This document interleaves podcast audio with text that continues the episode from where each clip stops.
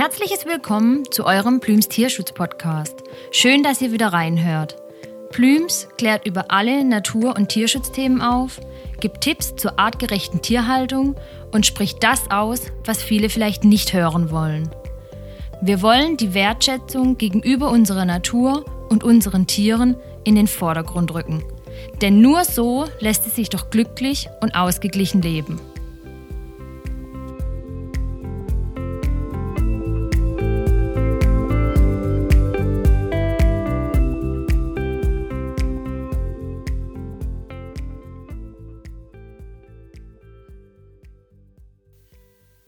Heute geht es um ein Thema, das jedem bekannt ist, aber es viele beiseite schieben, um sich nicht Gedanken darüber machen zu müssen oder es auch einfach einigen egal ist leider.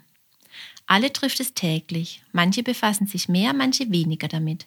Dieses wichtige Thema sollte jedoch bei uns allen in den Köpfen verankert sein und uns beschäftigen und uns darüber nachdenken lassen, ob wir immer das Richtige tun.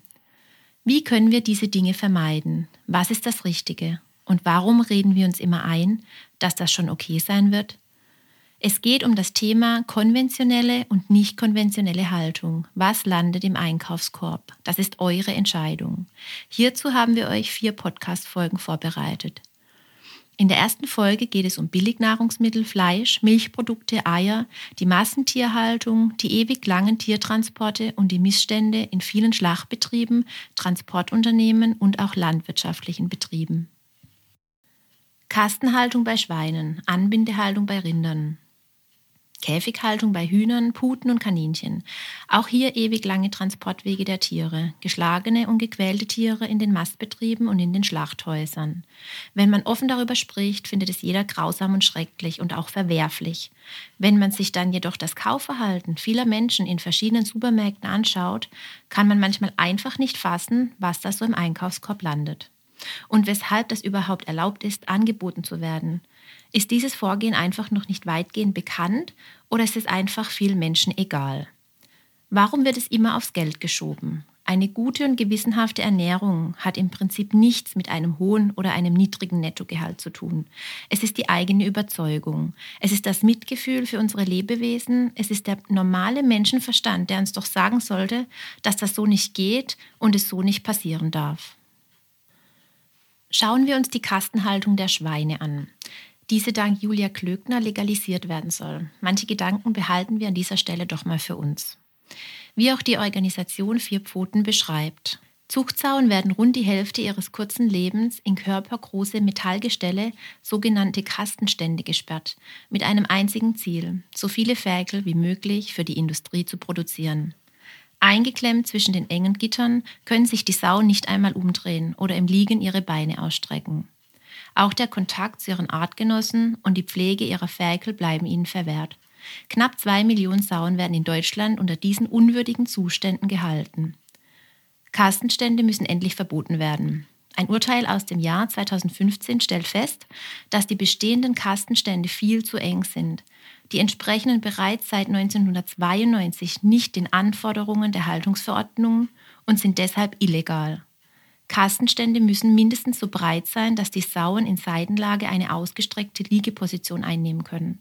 Doch anstatt dem Urteil zu folgen und den Sauen zumindest das ungehinderte Hinlegen zu ermöglichen, will Ministerin Klöckner die zu kleinen Kastenstände nachträglich legalisieren. Im geplanten Verordnungsentwurf soll der entscheidende Satz, dass die Schweine ihre Gliedmaßen in Seitenlage ungehindert ausstrecken können müssen, einfach gestrichen werden. Ein gesprochenes Gerichtsurteil wird so komplett ignoriert. Muttersauen werden wie Gebärmaschinen behandelt. Ihr Leben ist ein ununterbrochener Zyklus aus künstlicher Besamung, Trächtigkeit, Geburt, Säugezeit und erneuter Besamung. Eine Sau kann so zwei bis dreimal im Jahr trächtig werden. Mit rund sieben Monaten wird die Jungsau zum ersten Mal besamt. Dazu wird sie in einem Deckzentrum in den Kastenstand gesperrt. Per Hormonspritze wird die Rausche, Phase der Empfänglichkeit, herbeigeführt. So kann die Sau künstlich besamt werden. Danach bleibt sie für mindestens vier Wochen im Kastenstand. Die Industrie argumentiert, dass es so wahrscheinlicher sei, dass die Trächtigkeit erhalten bleibt. Gebären und Säugen in extremer Enge. Etwa eine Woche vor dem errechneten Geburtstermin wird die Sau in den Abfägelstall gebracht. Dort wird sie erneut für etwa fünf Wochen in einen Metallkäfig, Kastenstand in der Abfägelbucht eingesperrt, in dem sie etwa 10 bis 20 Fägel zur Welt bringen muss, die dort rund drei bis vier Wochen säugt. Dabei trennt das Gitter die Mutter von ihren Ferkeln. Zwar können die Ferkel unter den Stangen an die Zitzen der Mutter gelangen, die Mutter kann jedoch keinen liebevollen Kontakt zu ihren Ferkeln aufnehmen. Nach der Säugephase wird die Sau meist sofort wieder in das Deckzentrum und erneut in den Kastenstand gebracht. Nur während ihrer Trächtigkeit muss sie für einige Wochen in der Gruppe gehalten werden. Ferkel gebären bis zum Tod. Eine Sau durchläuft diesen Produktionszyklus so lange, bis sie die gewünschte Aufzuchtleistung von durchschnittlich etwa 30 Ferkeln pro Jahr nicht mehr erbringt. Danach wird sie geschlachtet. Die meisten Sauen überleben diesen Zyklus nur wenige Jahre. Dabei würde die natürliche Lebenserwartung von Schweinen sehr viel höher liegen. Die berühmte Frage entsteht, Warum verhindern Menschen, die es sozusagen in der Hand haben, dieses schreckliche Tierleid nicht? Ist das noch menschlich? Was ist überhaupt menschlich, fragt man sich doch, wenn man diese bemitleidenswerten Tiere sieht. Diese Tiere leiden Minute für Minute, Stunde für Stunde und Tag für Tag, ihr Leben lang. Und wir essen das auch noch. Hierbei kann einem doch speiübel werden oder etwa nicht? Sozusagen direkt vom Schlachthaus in den Supermarkt. Hier ist es doch oft der Fall, dass uns verschiedene Deklarationen der Verpackungen in den Supermärkten irreführen. Ein Beispiel zu einem unserer Discounter. In der Tiefkühltruhe liegt 400 Gramm Rinderhack. In transparent grün eingepackter Hartplastikfolie mit dem handelsüblichen Biosymbol. Habt ihr das schon mal gesehen? Habt ihr diese Verpackung auch schon mal umgedreht? Auf der Rückseite der Verpackung steht der Name eines Großschlachtbetriebes in Baden-Württemberg. Das Schlachtvolumen bei diesem Großschlachthaus liegt bei ca.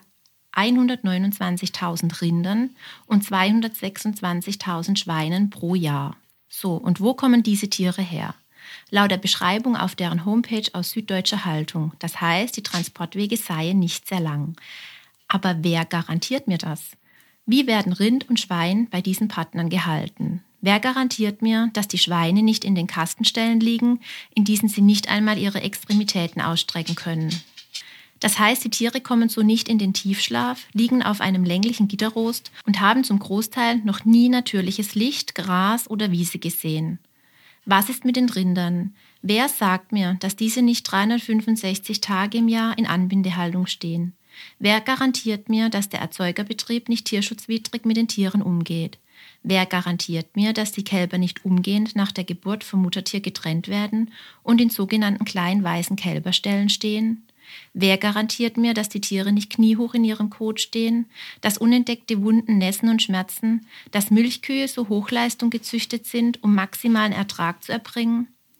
All das kann uns niemand garantieren oder versprechen. Wir verlassen uns blind auf das Gefasel dieser Großbetriebe. Aber warum? Sonst sind wir doch auch eigenständig und haben unseren eigenen Willen und unsere eigene Meinung. Diese Betriebe machen die kleinen ordentlichen Landwirte kaputt. Natürlich gibt es auch unter diesen oftmals genug schwarze Schafe. Aber der kleine anständig zertifizierte und ökologisch arbeitende Biohof um die Ecke lässt dir Einblick gewähren. Du kannst vor Ort sehen, wo die Tiere stehen, was sie zu fressen bekommen, wie sie gehalten werden und wie die Muttertiere ihre Kälber und Ferkel aufziehen und tränken dürfen wie die Hühner in freien mobilen Hühnerstellen untergebracht sind, ihr Futter im Freien ersuchen und aufpicken und nicht in Käfighaltung Hochleistungsmengen an Eiern legen, wo eine Legenot unentdeckt bleibt und die männlichen Küken geschreddert werden, bei lebendigem Leib, da die Lebensmittelindustrie für die männlichen Küken keine Verwendung sieht. Und da dazu könnt ihr den Bauer auch noch fragen, wo er die Tiere schlachten lässt und euch über diesen Betrieb erkundigen, für alle, die auf Fleisch nicht verzichten können. Aber weshalb steht Bio auf dieser Hartplastikfolie dieses Produktes aus dem Großschlachtbetrieb? Eigentlich ist das sehr einfach zu beantworten. Oftmals wird das Futter, welches die Masttiere bekommen, als Bio deklariert, das heißt ohne Pestizide und gentechnische veränderte Futtermittel. Also ein Reinfutter, so weit, so gut. Aber die Haltung wird in keinster Weise damit beschrieben oder abgedeckt. Hier mal eine kleine Übersicht, was die konventionelle Haltung und Ernährung in der EU zulässt. Entfernung der Hörner von Rindern ohne Betäubung, Kürzen der Schnäbel von Hühnern, Rinder werden im Stall angebunden, Töten von männlichen Küken nach dem Schlüpfen. Wobei hier auch nicht vergessen werden darf, das Anbinden von Rindern im Stall dürfen auch zertifizierte EU-Biobetriebe, welche keine zusätzliche Zugehörigkeit zu diversen anderen Bioverbänden haben. Also hier solltet ihr ein genaues Auge drauf haben. Am besten nur Fleisch und Milch der Vorortbetriebe konsumieren. Schaut an, was ihr esst, bevor ihr es euch in den Mund steckt. Ohne Grundrechte wird das Leid der Tiere nicht geändert oder gar gestoppt werden können. Peter beschreibt diese Gesetzeslage wie folgt. Warum brauchen Tiere Grundrechte? Tiere sind fühlende, intelligente Lebewesen, die Angst und Schmerzen spüren können und uns in vielerlei Hinsicht sehr ähnlich sind. Wem wir Rechte zusprechen und wem nicht, hängt oft nur mit Vorurteilen zusammen. Aber genauso wie wir Menschenrechte nicht am Alter oder am Geschlecht festmachen sollten, ist es Unrecht, Tiere für uns zu benutzen, nur weil wir die Mittel und Werkzeuge dazu haben. Um welche Rechte geht es? Tiere haben ein naturgegebenes Recht auf Leben, ein Recht auf Freiheit und ein Recht auf Unversehrtheit. Es ist längst überfällig, diese absoluten Grundrechte endlich auch explizit ins Gesetz zu schreiben. Wie sieht die aktuelle Gesetzeslage aus? Schon seit 1990 gelten Tiere in der deutschen Rechtsordnung nicht mehr als Sachen, sondern als Mitlebewesen, die durch besondere Gesetze geschützt sind. 2002 wurde der Tierschutz sogar als Staatsziel in die Verfassung aufgenommen. Im Tierschutzgesetz heißt es, dass niemand einem Tier ohne vernünftigen Grund Schmerzen, Leiden oder Schäden zufügen darf. Aber wo ist das Problem? In der Realität werden die geltenden Rechtsnormen im Bereich Tierschutz massiv missachtet. Tieren werden tagtäglich Schmerzen, Leiden und Schäden zugefügt. Sie werden gequält und getötet. Das hat einen einfachen Grund. In der Regel werden Tiere nicht als Rechtssubjekte, sondern als Rechtsobjekte behandelt, mit denen der Mensch machen kann, was er will. Auch ein Verstoß gegen das Tierschutzgesetz, was wir alle vielleicht nicht hören und sehen wollen, aber es täglich passiert. Peter erklärt das wie folgt. Noch bevor sie acht Tage alt sind, wird männlichen Ferkeln die Haut über dem Hodensack aufgeschnitten, um die Hoden herauszudrücken. Anschließend werden die Samenstränge durchtrennt oder auch abgerissen. Das alles passiert ohne Betäubung. Mit der Kastration soll der sogenannte Ebergeruch verhindert werden, der beim Erhitzen von Fleisch unkastrierter Schweine entsteht. Die Bundesregierung hat die Übergangsfrist bis zur Abschaffung dieser Praxis zuletzt bis zum 31.12.2020 letzten Jahres verlängert. Warum darf das in der heutigen Zeit immer noch passieren? Wir sind doch angeblich eine so hochintelligente Spezies, technisch am Höhepunkt, unglaublich fortschrittlich, und doch quälen wir Tiere Tag für Tag. Ist das nicht grotesk? Kommen wir mal zum Essverhalten. Fleisch, Billigfleisch. Warum wollen wir immer alle Billigfleisch? Wir nehmen hiermit in Kauf, dass es Tieren schlecht geht, dass diese gequält und misshandelt werden. Aber warum? Warum sparen wir bei Lebensmitteln und geben viel Geld für Statussymbole und materielle Dinge aus? Macht es nicht glücklich zu wissen, was wir uns in den Mund stopfen? Macht es uns glücklicher mit Designertäschchen und Statussymbol im Discounter Billigfleisch, haltbare Milch von Hochleistungsmilchkühen mit entzündeten, schmerzenden Eutern und Eiern aus Bodenhaltung und Fisch aus Fangnetzen zu kaufen? Warum achten wir immer auf das Äußere und stopfen Ekellebensmittel in uns hinein? Sind wir so naiv und dumm? Oder sind wir einfach nur geizig? Die Frage nach dem Warum macht einen nachdenklich und lässt viele Fragen offen. Oftmals wissen wir auch nur sehr wenig über die Lebensmittelindustrie und deren Tierhaltung. Ist euch bewusst, dass ihr ganz bestimmt schon mal Milch aus Russland getrunken habt? Top Agrar beschreibt es hier so. Die Ecosem Agrar AG hat im russischen Novosibirsk ihre bislang größte Milchviehanlage mit 6000 Kühen eröffnet. Weitere 15 Anlagen mit insgesamt 50.000 Tieren sollen folgen. Die neue Anlage steht in der Region Sibirien. In sechs Stellen mit je 1000 Kühen und zwei Melkkarussellen will das Unternehmen eigenen Angaben zufolge pro Tag 180 Tonnen Milch produzieren. Am neuen Standort arbeiten 170 Mitarbeiter. Insgesamt hält Ecosem Agrar in der Region aktuell 12.900 Kühe und beschäftigt 1.000 Mitarbeiter im Landwirtschaftssektor. Die neu errichtete Anlage in Novosibirsk ist eine der größten und modernsten Milchanlagen weltweit. Das mag modern sein, aber wollen wir das unterstützen? Ist es das, wo wir unsere Tiere sehen wollen? Und wie bereits oben aufgegriffen, was wissen wir über die Transportwege dieser Tiere? Hier ein Auszug des Deutschen Tierschutzbundes. Der Deutsche Tierschutzbund und sein Landestierschutzverband NRW begrüßen die Entscheidung des nordrhein-westfälischen Ministeriums für Umwelt, Landwirtschaft, Natur und Verbraucherschutz, Rindertransporte in Drittstaaten nicht mehr zu genehmigen. Während Bundesministerin Klöckner untätig bleibt und in Deutschland bislang noch nicht für eine einheitliche und rechtssichere Regelung gesorgt hat, handelt NRW und verbietet die tierquälerischen Langstreckentransporte in Drittländer, kommentiert Thomas Schröder, Präsident des Deutschen Tierschutzbundes. Damit folgt NRW den Ländern Bayern, Hessen und Schleswig-Holstein, die diese Exporte bereits im vergangenen Jahr verboten hatten. Bis jetzt hatte NRW weiter fleißig abgefertigt. Wir sind froh, dass man nun zur Einsicht gelangt ist und die Tierschutz- und gesetzeswidrigen Transporte stoppt, sagt Per Fiesel, Präsident des Landestierschutzverbandes NRW. Andere Bundesländer müssen jetzt folgen. In einer Meldung bestätigte das nordrhein-westfälische Ministerium für Umwelt, Landwirtschaft, Natur und Verbraucherschutz, was Tierschützer schon lange anmahnen. Ergebnisse amtlicher Tiertransportkontrollen, fehlende valide Informationen über Versorgungsstationen in Drittstaaten, wiederholte Überschreitungen maximaler Transportzeiten und fehlende Drängmöglichkeiten für Kälber auf Fahrzeugen belegen, dass einige Transporte nicht bis zum Bestimmungsort, noch nicht einmal in der EU und erst recht nicht in Drittstaaten tierschutzkonform durchgeführt werden. Gemäß einem Urteil des Europäischen Gerichtshofes von 2015 müssen bei Tiertransporten die Vorgaben der EU-Transportverordnung bis zum Zielort eingehalten werden. Da dies schlicht nicht der Fall ist, dürfen die Transporte folglich auch nicht genehmigt und durchgeführt werden. Erst vor kurzem hatte erneut eine Reportage in der ARD die an Grausamkeit kaum zu überbietenden Zustände rund um die Langstreckentransporte in Drittstaaten dokumentiert. Auch der Transport von gerade einmal zwei Wochen alten Kälbern quer durch Europa muss aufhören. Anstelle lebender Tiere sollte Fleisch oder genetisches Material transportiert werden. Der Deutsche Tierschutzbund stellt es wie folgt zusammen. Nach wie vor leiden Tiere tagtäglich auf Transporten. Lkw sind überladen, Transporte finden bei extremen Temperaturen statt, Tiere werden nicht angemessen versorgt und grob misshandelt. In Deutschland werden jährlich ca. 59 Millionen Schweine und 3,6 Millionen Rinder geschlachtet.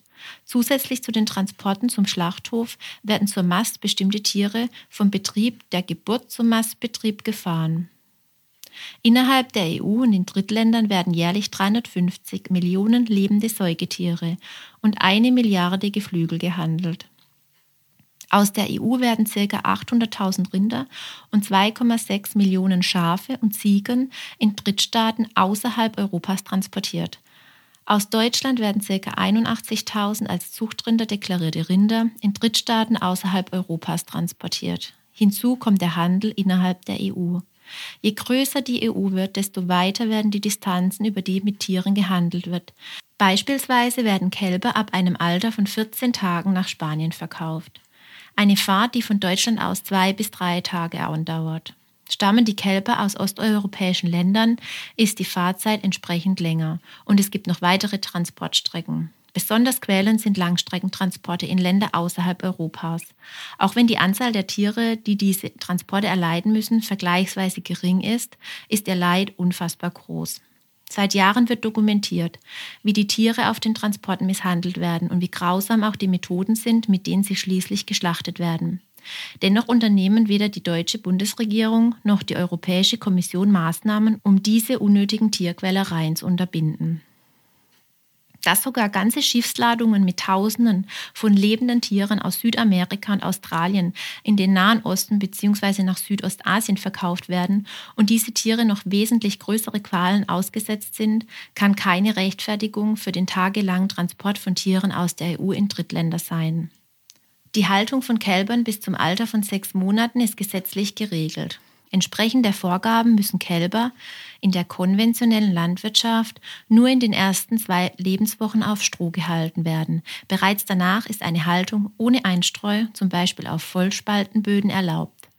Auf dem harten Untergrund können die Tiere nicht entspannt und bequem ruhen. Bis zum Ende der achten Lebenswoche dürfen Kälber in der konventionellen Landwirtschaft außerdem einzeln gehalten werden.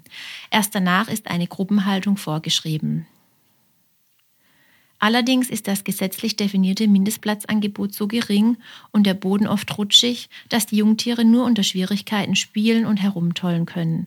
Die Kälber von Milchkühen werden üblicherweise direkt nach der Geburt oder nach wenigen Tagen vom Muttertier getrennt. Die weiblichen Kälber verbleiben in der Regel auf dem Betrieb, um später ebenfalls Milch zu liefern. Bullenkälber werden im Allgemeinen bereits ab einem Alter von zwei Wochen verkauft. Besonders die männlichen Kälber der Hochleistungsmilchrassen haben einen geringen wirtschaftlichen Wert, weil sie für die Mast nicht gut geeignet sind. Sie sind nur ein Nebenprodukt der Milcherzeugung. Häufig werden sie über weite Strecken ins Ausland transportiert, wo sie unter schlimmen Bedingungen gehalten und schließlich geschlachtet werden, die in Deutschland nicht zulässig sind. Anzustreben sind Rinderrassen, die nicht nur der Milcherzeugung, sondern auch der Fleischnutzung dienen. Über Jahrzehnte hat es sich etabliert, den jungen Kälbern die Hornanlagen auszubrennen. Denn Kühe mit Hörnern können sich gegenseitig und auch den Menschen verletzen. Dieses Risiko ist besonders dann hoch, wenn die Tiere zu wenig Platz haben, sich auszuweichen und die Herden immer wieder neu zusammengestellt werden. Diese Verstümmelung ist für die Tiere sehr schmerzhaft. Erst seit wenigen Jahren setzt sich zumindest die Gabe eines Schmerzmittels durch. Um die Schmerzen ausreichend ausschalten zu können, ist aber eine Sedierung oder eine örtliche Betäubung durch den Tierarzt notwendig. Eine weitere Alternative, die viele Landwirte der Enthornung vorziehen, ist die Zucht auf Hornlosigkeit. Gute Erfahrungen gibt es bei ökologischen, wirtschaftenden Höfen, die Kühe mit Hörnern halten. Sie bieten den Tieren mehr Platz, ändern nicht dauernd die Herdenstruktur und achten bei der Zucht auf friedliche Tiere. In Deutschland werden in ca. 71.000 Betrieben etwa 4,3 Millionen Milchkühe gehalten. Der größte Teil der Kühe lebt in Niedersachsen, während sich 50 Prozent der Betriebe mit Milchkühen in Bayern befinden. Die Haltung in der konventionellen Landwirtschaft ist nur in ungenauen allgemeinen Bestimmungen des Tierschutzgesetzes und der Nutztierhaltungsverordnung geregelt. Auch wenn in Deutschland durchschnittlich 62 Kühe pro Milchviehbetrieb gehalten werden, leben 25 Prozent aller Kühe in Herden mit mehr als 200 Tieren. Mit der Entwicklung hin zu größeren Betrieben geht der Anteil an Betrieben mit Weidegang zurück. Noch werden ca. 42 Prozent der Milchkühe auf die Weide gelassen. Gegen Weidegang sprechen oft arbeitswirtschaftliche und unorganisatorische Gründe wie ein Melkroboter, der sich im Stall befindet. Außerdem werden mehrheitlich Hochleistungstiere der Rasse Deutsche Holstein gehalten. Die Zusammensetzung des Futters auf der Weide reicht nicht aus, um den hohen Energiebedarf dieser Kühe mit einer Milchleistung von bis zu 50 Kilogramm täglich zu decken. Im Stall hingegen kann man ihnen größere Mengen an Silage und Kraftfutter anbieten. Die hohe Milchleistung macht die Kühe anfällig für Erkrankungen wie Lahmheiten Euterentzündungen und Fruchtbarkeitsstörungen. Da sich eine tierärztliche Behandlung der Tiere angesichts der niedrigen Milchpreise oft nicht lohnt, werden viele Kühe stattdessen zum Schlachten aussortiert, sodass die durchschnittliche Lebenserwartung nur noch bei vier bis fünf Jahren liegt. Etwa 35 Prozent des Rindfleisches in Deutschland stammt von solchen Kühen. Recherchen haben gezeigt, wie groß das Leiden der Tiere sein kann. Ausgemergelte Milchkühe werden nicht auf dem Milchviehbetrieb eingeschläfert, sondern zum Schlachthof gekarrt. So spart sich der landwirtschaftliche Betrieb die Kosten für den Tierarzt, für die Entsorgung des Kadavers und schön die Statistik der verstorbenen Tiere. Zwei Schlachtbetriebe, die im Herbst 2018 identifiziert wurden, haben regelmäßig solche verschlissenen Kühe angenommen, eigentlich ein Verstoß gegen geltendes Recht. Die Kühe waren in vielen Fällen so schwach, dass sie nicht mehr selbstständig vom Hänger laufen konnten. Anstatt sie auf dem LKW zu betäuben, wurde ihr Leid unnötig verlängert. Sie wurden mit Elektroschockgeräten misshandelt und wenn sie dennoch nicht weiterliefen, mit einer Seilwinde vom Hänger hinuntergezogen. Es waren bisher nur zwei Schlachthöfe, denen man diese Praxis nachweisen konnte und die daraufhin geschlossen wurden. Wie viele noch Unentdeckte so verfahren, ist unbekannt. Besonders verwerflich ist auch, dass die diensthabenden Tierärzte diese Tierquälereien deckten. In Deutschland werden jährlich über eine Million Milchkühe geschlachtet. Nach Schätzungen ist davon auszugehen, dass 10 Prozent der Tiere trächtig sind. Die Ursachen sind vielfältig. Zum einen werden Trächtigkeiten übersehen oder aber die Schlachtung des Tieres erfolgt aus rein wirtschaftlichen Beweggründen. Die stellte bislang ein erhebliches Tierschutzproblem dar, denn weder für den Schutz des Muttertieres noch für den Fötus gab es bundes- oder EU-einheitliche Gesetze für den Umgang mit trächtigen Tieren bei der Schlachtung. Rechtliche Konsequenzen oder spezifische Anweisungen für den Tierarzt oder das Schlachthofpersonal vor Ort sind relativ vage zu formuliert. Am 1. September 2017 wurde jedoch das Tiererzeugnishandelsverbotsgesetz geändert und jetzt darf ein Tier, das sich im letzten Drittel der Trächtigkeit befindet, nicht mehr zur Schlachtung gegeben werden. Ausgenommen davon sind aber Schafe und Ziegen. Außerdem ist die Schlachtung von allen Tieren nach tierärztlicher Anweisung oder im Rahmen einer Tierseuche weiterhin auch im letzten Drittel der Trächtigkeit möglich. Grundsätzlich ist die Gesetzesänderung ein guter Schritt in die richtige Richtung, aber es werden zu viele Ausnahmen ermöglicht. Ein hochträchtiges Tier sollte, sofern die Tötung aus Tierschutzgründen noch während der Trächtigkeit nötig ist, immer tierschutzkonform eingeschläfert werden, um Mutter und Ungeborenem Schmerzen, Leiden und Schäden zu ersparen. Erfreulicherweise nimmt die Anzahl der Betriebe mit Anbindehaltung ab. Auch wenn es Anbindebetriebe gibt, die den Kühen im Sommer Zugang auf die Weide gewähren, werden die Tiere mindestens für die Hälfte des Jahres extrem in ihren Bedürfnissen eingeschränkt. Sie sind an einem Platz angebunden, können nicht herumlaufen, sich nicht drehen und nicht einmal juckende Hautpartien lecken. Häufig sind die Kühe so eng nebeneinander angebunden, dass sie nicht gleichzeitig liegen können. Knapp 30 Prozent der Milchkühe in Deutschland werden noch unter diesen Bedingungen gehalten, auch auf Ökobetrieben. Tierfreundlicher sind Laufställe, in denen die Kühen ausreichend Platz haben, eingestreute Liegenboxen zur Verfügung stehen und Scheuerbürsten zur Fellpflege vorhanden sind. Günstig ist, wenn es neben der Sommerweide für die Wintermonate zusätzlich einen Außenauslauf gibt. Wer als Verbraucher einen Beitrag zu einer tierfreundlichen Haltung der Kühe leisten möchte, kann Milch und Milchprodukte wählen, die mit dem Label für mehr Tierschutz gekennzeichnet sind. Die Kühe auf diesen Betrieben haben ein ausreichendes Platzangebot und eingestreute Liegeflächen. Sie werden nicht in der Anbindung gehalten, haben einen ganzjährigen Außenauslauf oder Zugang zur Weide. Diese verbesserten Lebensbedingungen sind für den Landwirt mit höheren Kosten verbunden, für die er einen entsprechenden Milchpreis erhält. Dumpingpreise sind kein Beitrag zu tierfreundlichen Haltungsmethoden, sondern führen dazu, dass noch mehr an den Tieren gespart wird und weitere landwirtschaftliche Betriebe schließen müssen.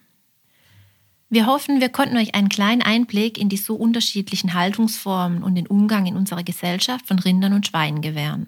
In der nächsten Podcast-Folge dieses Themas konventionelle und nicht konventionelle Haltung, was landet im Einkaufskorb, geht es um die Geflügeltiere. Seid wieder dabei und leistet somit einen Beitrag zum Tierschutz.